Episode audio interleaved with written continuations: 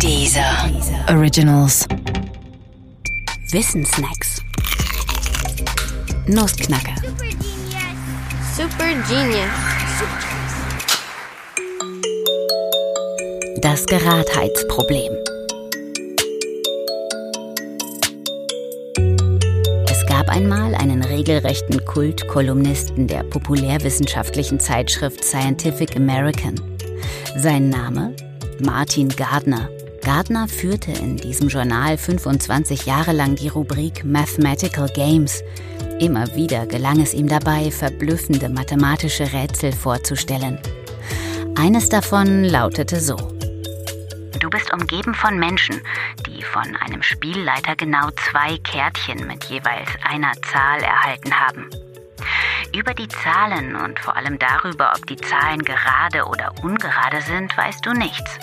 Du wendest dich nun irgendeiner dieser Personen zu, sagen wir, sie heißt Anna, und fragst sie, sagen Sie Anna, ist die größere ihrer Zahlen gerade? Anna beantwortet die Frage mit Ja. Und diese Antwort enthält die erste Frage an dich.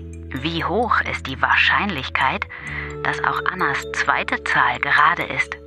Dann wendest du dich einer anderen Person zu. Sagen wir, sie heißt Paul. Und fragst ihn, sagen Sie Paul, ist mindestens eine Ihrer Zahlen gerade? Paul antwortet mit Ja. Und diese Antwort enthält nun die zweite Frage an dich.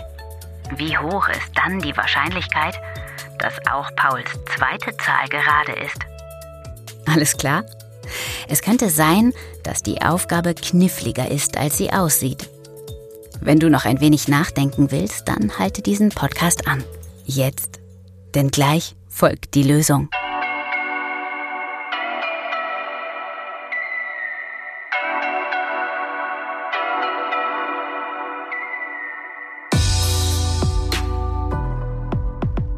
Auch wenn es so aussieht, die beiden Fälle sind nicht identisch und die Antworten auf die beiden Fragen sind es auch nicht. Um sich Klarheit zu verschaffen, ist es ratsam, sich die möglichen gerade und ungerade Verteilungen der Zahlen langsam vor Augen zu führen. Zum ersten Problem. Wie hoch ist die Wahrscheinlichkeit, dass Annas zweite Zahl gerade ist? Anna hat zwei Zahlen, eine größere und eine kleinere. Bevor du Anna gefragt hast, waren bei ihren Zahlen die folgenden vier Verteilungen möglich. Gerade, gerade, gerade, ungerade, ungerade, gerade und ungerade, ungerade, wobei die größere immer als erste charakterisiert ist. Nach Annas Antwort, ihre größere Zahl sei gerade, sind die beiden Möglichkeiten ungerade gerade und ungerade ungerade ausgeschlossen. Übrig bleiben nur gerade gerade und gerade ungerade. Und folglich ist die Wahrscheinlichkeit für die zweite Zahl gerade zu sein gerade ein Halb. Anders sieht es bei Paul aus und dem Problem, wie hoch ist dann die Wahrscheinlichkeit, dass seine zweite Zahl gerade ist? Vor deiner Frage sind natürlich auch bei Paul die vier Verteilungen gerade gerade, gerade ungerade, ungerade gerade und ungerade ungerade möglich.